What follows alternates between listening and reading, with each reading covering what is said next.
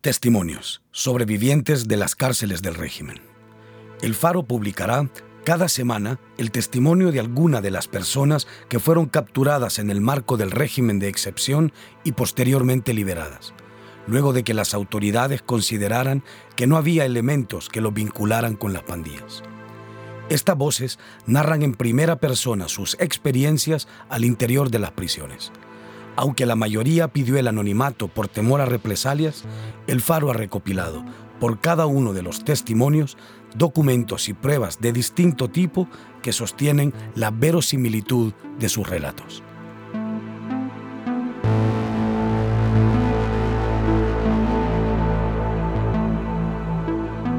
La mañana del 6 de mayo del 2022, Dolores Almendares estaba en su casa ubicada en Ciudad Futura del municipio de Cuscatancingo. Sus hijos aún dormían cuando cinco agentes de la PNC irrumpieron en su vivienda, revisaron todo y a ella le pidieron que los acompañara.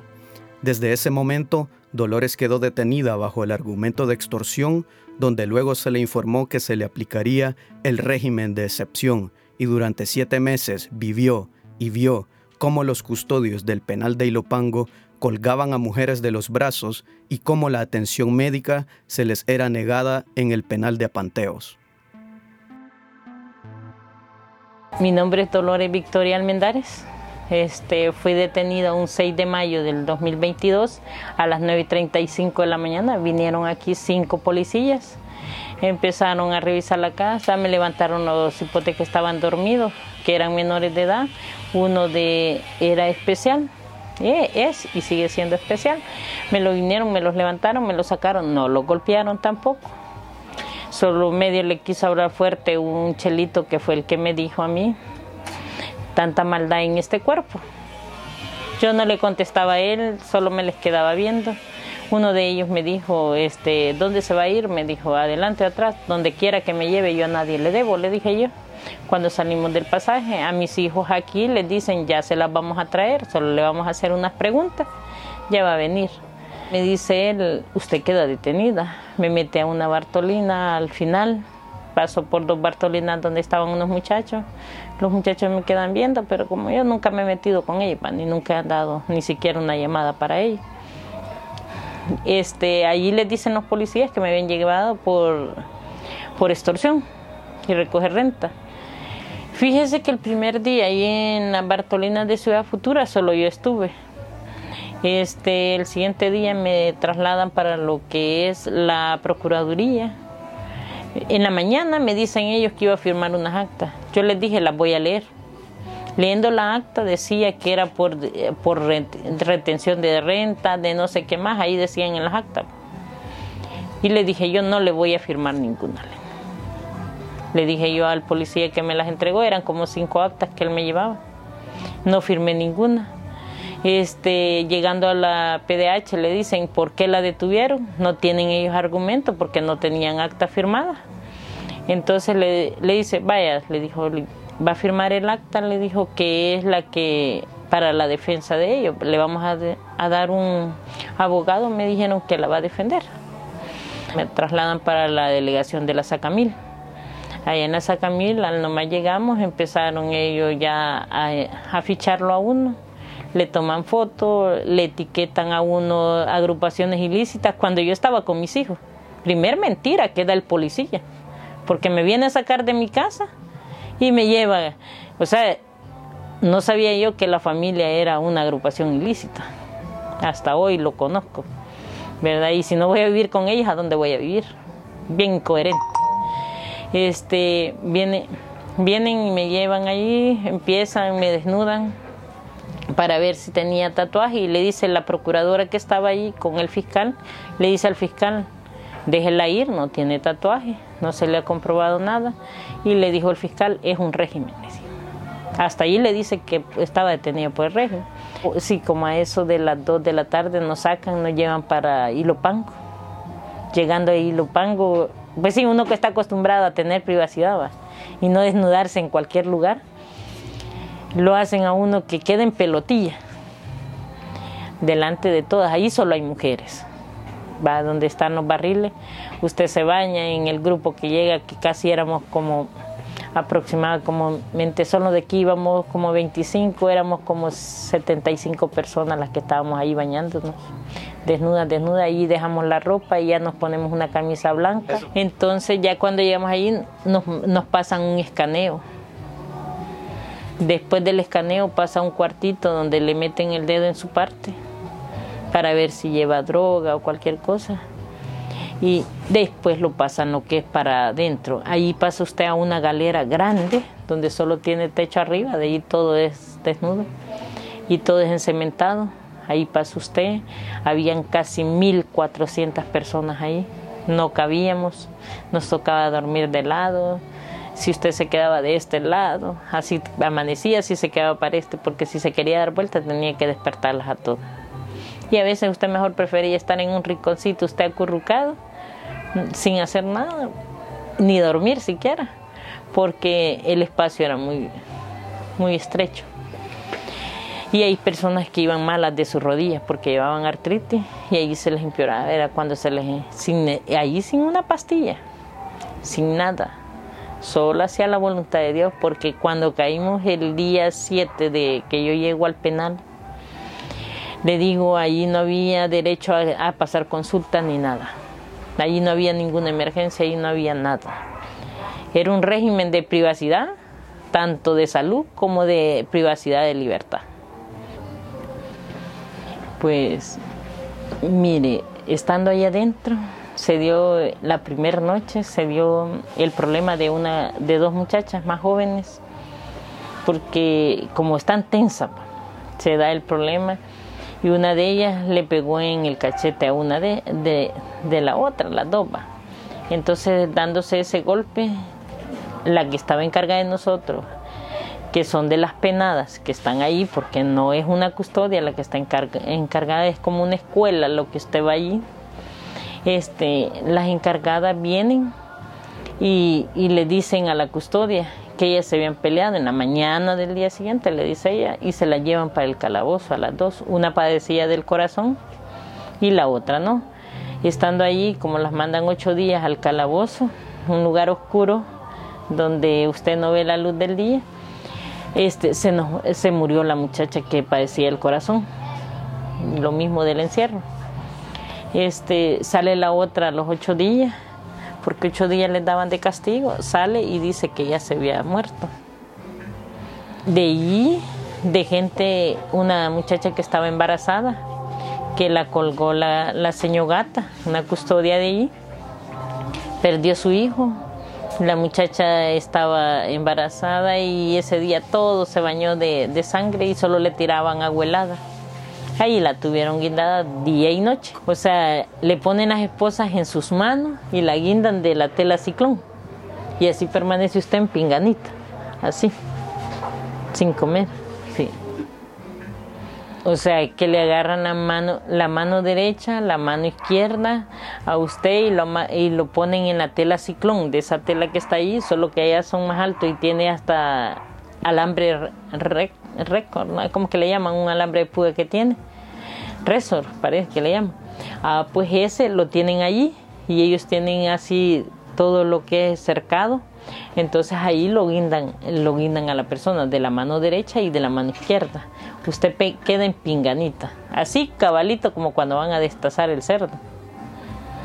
Lo único que la cabeza le queda para arriba y los pies le quedan para abajo. La única diferencia. 24 horas.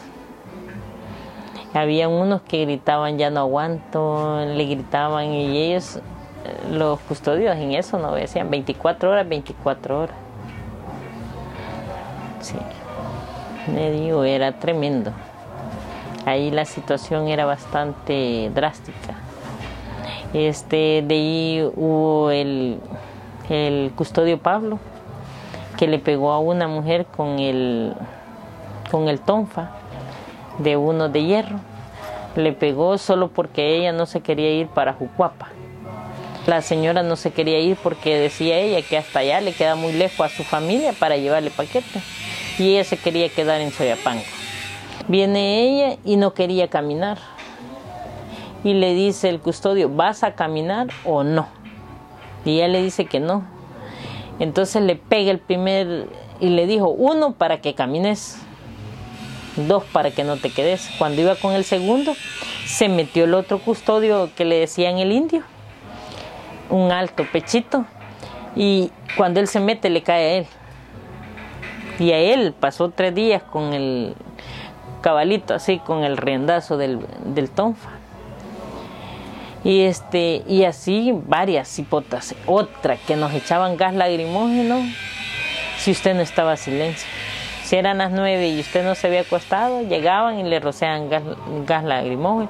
O en el día, si usted estaba haciendo mucha bulla, le llegaban, viendo que eran mil setecientas ya en ese entonces mujeres allí en un mismo pedacito y no querían oír bulla, pero ni la bulla de un grillo, decían ellos. Y entonces ellos, para que usted se mantuviera más calladito, le echaban gas lagrimógeno.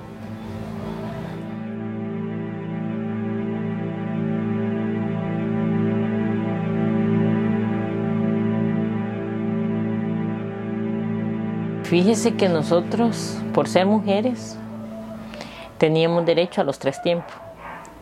Lo único que nos daban los frijoles, solo pasados por agua, hervida, duros, duros, que a todo mundo le hacían daño, ¿verdad? Nadie casi se los comía y si usted no se los comía, era castigo. Yo no agarraba, pasé 15 días que no agarraba, las compañeras lo agarraban, al igual, pero como eso iba amargo, tatelque. Entonces las compañeras me decían, yo solo me tomaba el café, el fresco, porque sí, se le siente todavía el yodo a eso.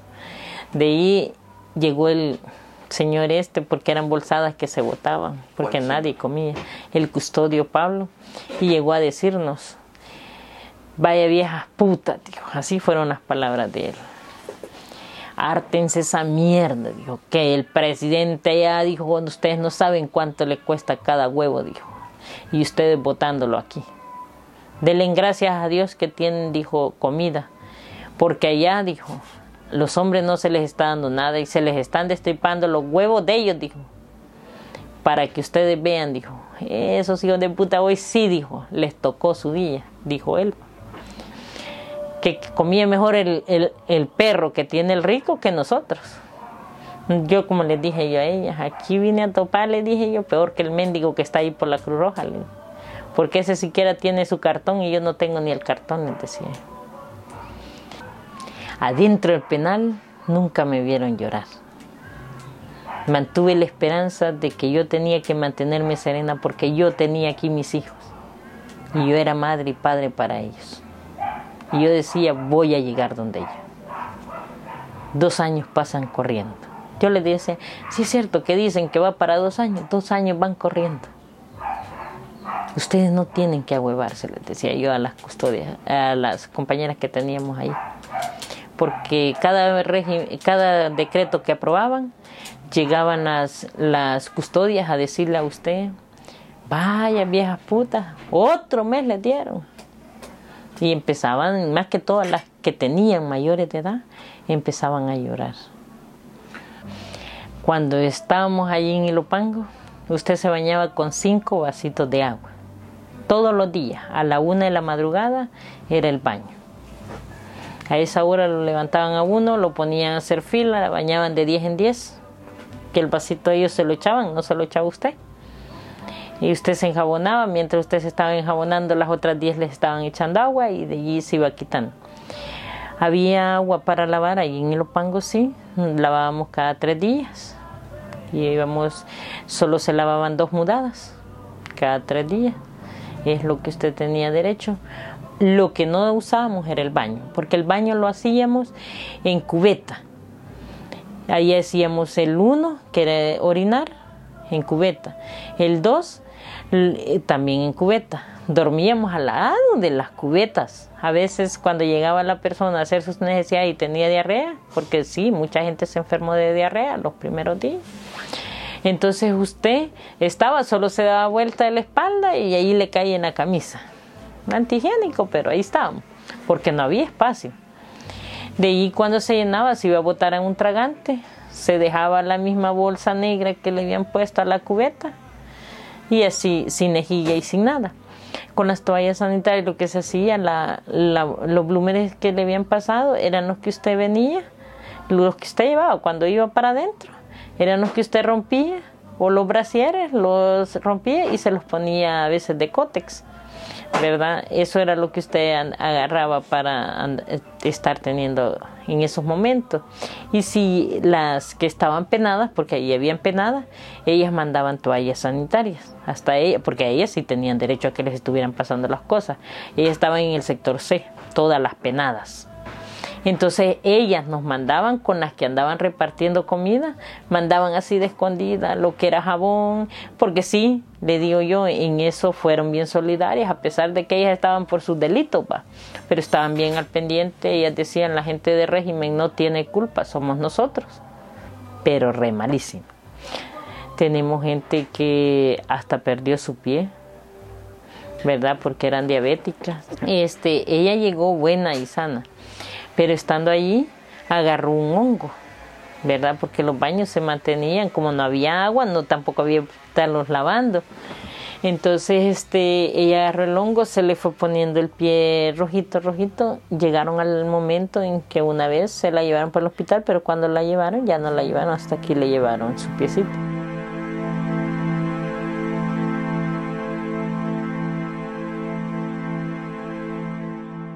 Porque allí hay muchas jóvenes de que tal vez tenían presa la mamá, la tía, la hermana y ellas estaban solas.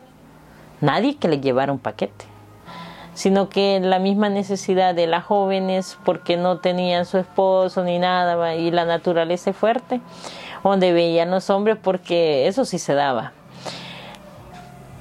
Entonces empezaban ellas a andar allí y los custodios ahí viéndolas y todo, pues o sea, que tenían una relación de ellos de hombre a mujer, ¿verdad?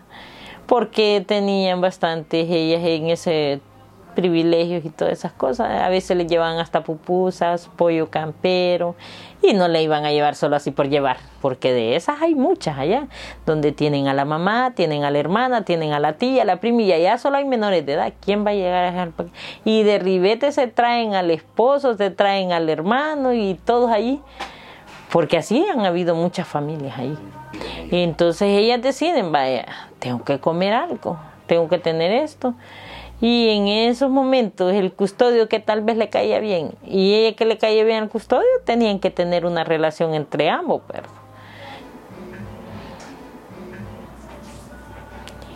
Este, estando allí en Ilopango viendo tantas cosas que se nos murieron dos también allí en, en Ilopango. Una padecía el corazón, la que murió en materno.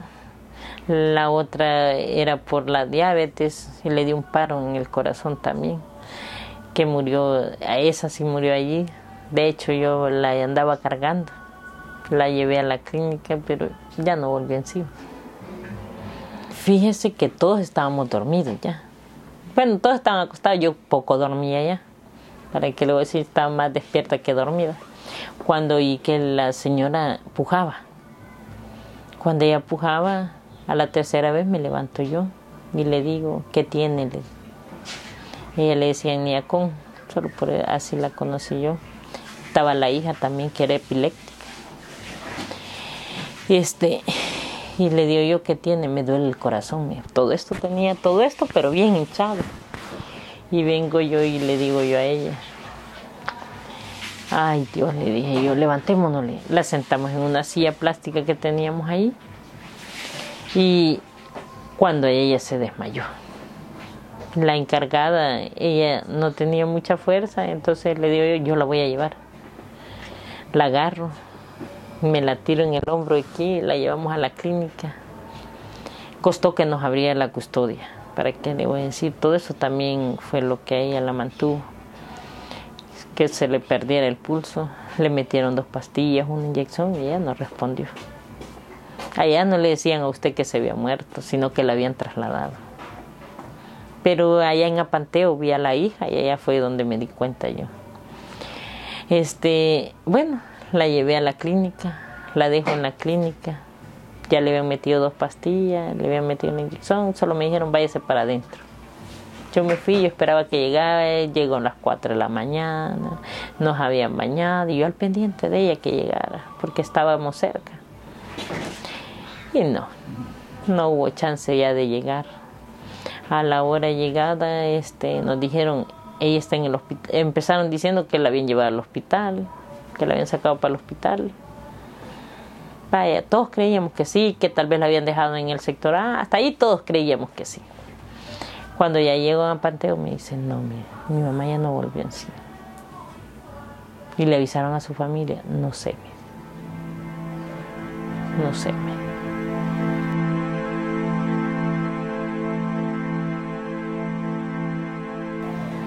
De ahí nos trasladan para, para Panteo un 2 de septiembre, que dicen que íbamos a estar mejor. Allá en Apanteo, ya llegando a Panteo, pasó un día que tres días no nos bañaron. Entonces me dicen ella, ¿y qué vamos a hacer, Lolita? Casi íbamos como 45 de las que habíamos estado juntas desde aquí de Ilopango. Habían personas que iban del sector 6 de Le, que ellas sí son más, iba. Estaban en la calle, bien vivido en la calle tenían que ser todavía más suelta que Lolita. Entonces, medio les digo yo, aquí la solución, le digo, si se quieren bañar, es no comer. Pero no comer nadie, Porque no nos van a dejar morir, le dije, las, ciento, las 1400 que estamos en este sector. Pero nadie va a agarrar nada. Entonces, cabal, tres días sin bañarnos. Y llegó el desayuno, no agarramos. Llegó el almuerzo, no agarramos ni café ni nada. Este, y las que son diabéticas me decían, ahí está el confle, ahí está la, la avena, que se metan una su cuchara que no la vea nadie. Pero una cucharada, porque aquí la idea es que todas en el mismo petate. En la tarde, como a las 5, nos estaban bañando. No nos volvieron a dejar sin bañar. En Ilopango y en Apanteo siempre estuvieron con nosotros. Las tanto de la MAU la máquina, la MS, la 18, a nosotros fueron claros cuando entramos a Galera y nos dijeron, todas las que íbamos para dentro de la 75, aquí no hay Mara, aquí solo hay un régimen. Y aquí todas son iguales, todas son PDL, personas detenidas de la libertad, no sé cómo es que les dicen ellos este, a veces nos maltrataban, les digo, ellas mismas cuando las ponían a bañar, porque ellas las ponían a bañar. Bueno, las tres me amenazaron. De hecho, me dijo una de ellas, vos no sabes con quién yo camino. Me da igual con quién camines. La otra me dijo, pego una llamada y, y vos vas a ser difunta allá afuera. Allá en Apanteo ya era así como que más libre, ya no vivía usted muy encerrado, porque las celdas son ocho celdas aquí en Ringlera, donde lo mantienen a usted. Pero aquí está un predio donde le llaman ellos los blogs, donde mantienen 200 personas o 300 cada blog de personas. Les mandaron a hacer, para tenerlas, les mandaron a hacer unos camarotes que eran de tres. Entonces, los camarotes así como que habían siete personas. E, en el tercero estaba una muchacha durmiendo y quizás en el mismo sueño que tenía no se percató, eran las tres de la madrugada. Se viene la muchacha y cae con todo esto, no ahí se murió del golpe del tercer nivel, se vino para abajo. Ellos nunca decían que habían muertos. Ellos, para ellos, todo era que estaban en el hospital, que las habían ingresado, que ya la familia las había reclamado y todo. ¿Cómo, qué, castigos son los que aplican? Allá en Apanteo no se lo aplicaban, sino que así la ponían a hacer 300 flexiones, 500, pero dígame, una vez, no, bueno, a mí no me pusieron, pero sí pusieron las del blog. Pusieron a Carmen, que tenía 74 años, a hacer la flexión de sapito. La otra señora era gordita como mí, tenía 58, pero al igual se le agarró el líquido aquí. Este, la señora eh, quedó ya así lisiada de su pierna, de su rodilla, ya no, ya se le inflamaba así. Lo que hacía yo allá, deshacía el azúcar, se la ponía para que le desinflamara. Allá el azúcar es una medicina, la pasta es la otra para que usted pueda curarse, porque allá son los únicos medicamentos que usted tiene ahí. Allá había una muchacha, que yo digo que ella se debe haber muerto porque ella estaba así. Este, delgadita, delgadita. Ya, más que todo el pellejo la detenía. Tenía hemorroides. Esa muchacha, para ir a hacer su necesidades, ella gritaba. Nunca la sacaron a que fuera ella a pasar consulta sabiendo que tenía hemorroides y que estaba mal de salud, porque esa niña sí tenía gastritis, porque era el dolor aquí y era que ella no podía hacer sus necesidades. A ella le costaba bastante. Yo me puse bien mala de una gripe que nos dio, que todas estábamos en ese tiempo bien malas de una gripe. ¿Qué hacía yo? Me echaba el poco de azúcar en la garganta para que todo eso me fuera deslizando y me fuera sanando. O sea, la misma azúcar hacía y así se me curó. Lo mismo hacían las otras porque como no teníamos derecho ni a una moxicilina ni a acetaminofén, entonces así no. Porque ¿cómo iban a alcanzar si cada sector son 11 sectores en apanteo? Una clínica, dos doctores, tres enfermeras. Digo yo, ¿de dónde nos iban a dar medicina?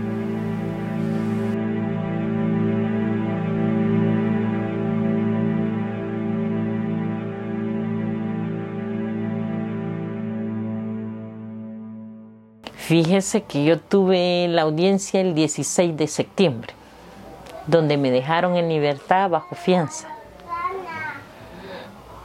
Cabalito, 15 minutos para que mi hija pagara la fianza, apela a la fiscalía. La fiscalía apela y no me dejan en libertad. Le dicen a mi hija que no, porque había apelado a la fiscalía. Ah, el 21 de noviembre me tocaba la segunda audiencia y no me la hicieron, ni me dijeron nada tampoco. Y el 7 de, el 6 de, diciembre llega la custodia y dice, búsquenme a Niña Dolores, dice. Yo estaba a la par. No, aquí estoy, le dije yo. Véngaseme.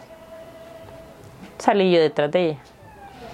Las custodias de ella eran más amables, eran bien diferentes a las de Ilopango. Salgo yo, ya íbamos en el pasillo cuando me dijo, se va. Y vi ese portón y cuando salgo, salimos las tres, Las tres iban esperanzadas que yo estaba mi familia afuera. Y lo más duro es que cuando salgo, todo aquello solo. Este, llegando aquí, había el carnaval porque estaban en las fiestas patronales. Había un montón de policías y todo. Estaban mis compañeros del CAN. Mire, cuando ellos, me ven, empiezan, me abrazan. Lolita me dice, estos son milagros. Toda la gente que estaba viendo el carnaval empieza a abrazarme. Todos los policías allí. Y abrazando a la gente que venía pasando. Yo fui una de las personas que yo les dije a mis propios compañeros. Cuando ellos me dijeron, Lolita, no nos vamos a reunir porque hay un régimen un régimen que es para mareros, le dije yo. No es para organizaciones que están, le dije yo, hasta con personalidades jurídicas, le dije. Estas no son ilícitas. Ese era, ese era mi punto de vista antes de ser llevada. Cuando yo ya llego dentro de un penal y veo que si usted, su cuñada quiere su herencia, pega una llamada y hace que lo lleven allá, no es porque usted era pandillero. Entonces cuando yo veo esa situación digo yo, ¿qué cambió aquí? No cambió nada.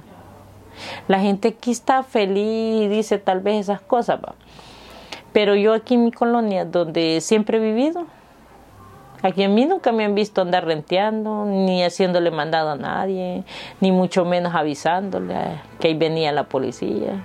Todo, todo mundo está propenso, todo mundo que no ha sido investigado está propenso a pisar una cárcel media vez de un régimen.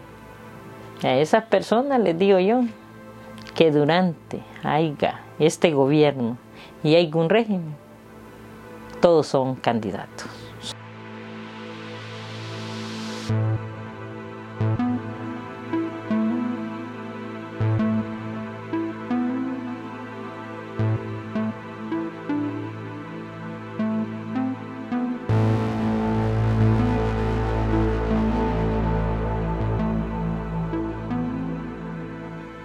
Si has vivido una experiencia como la que acabas de escuchar y quieres compartirnos tu historia, escríbenos a testimonios@elfaro.net.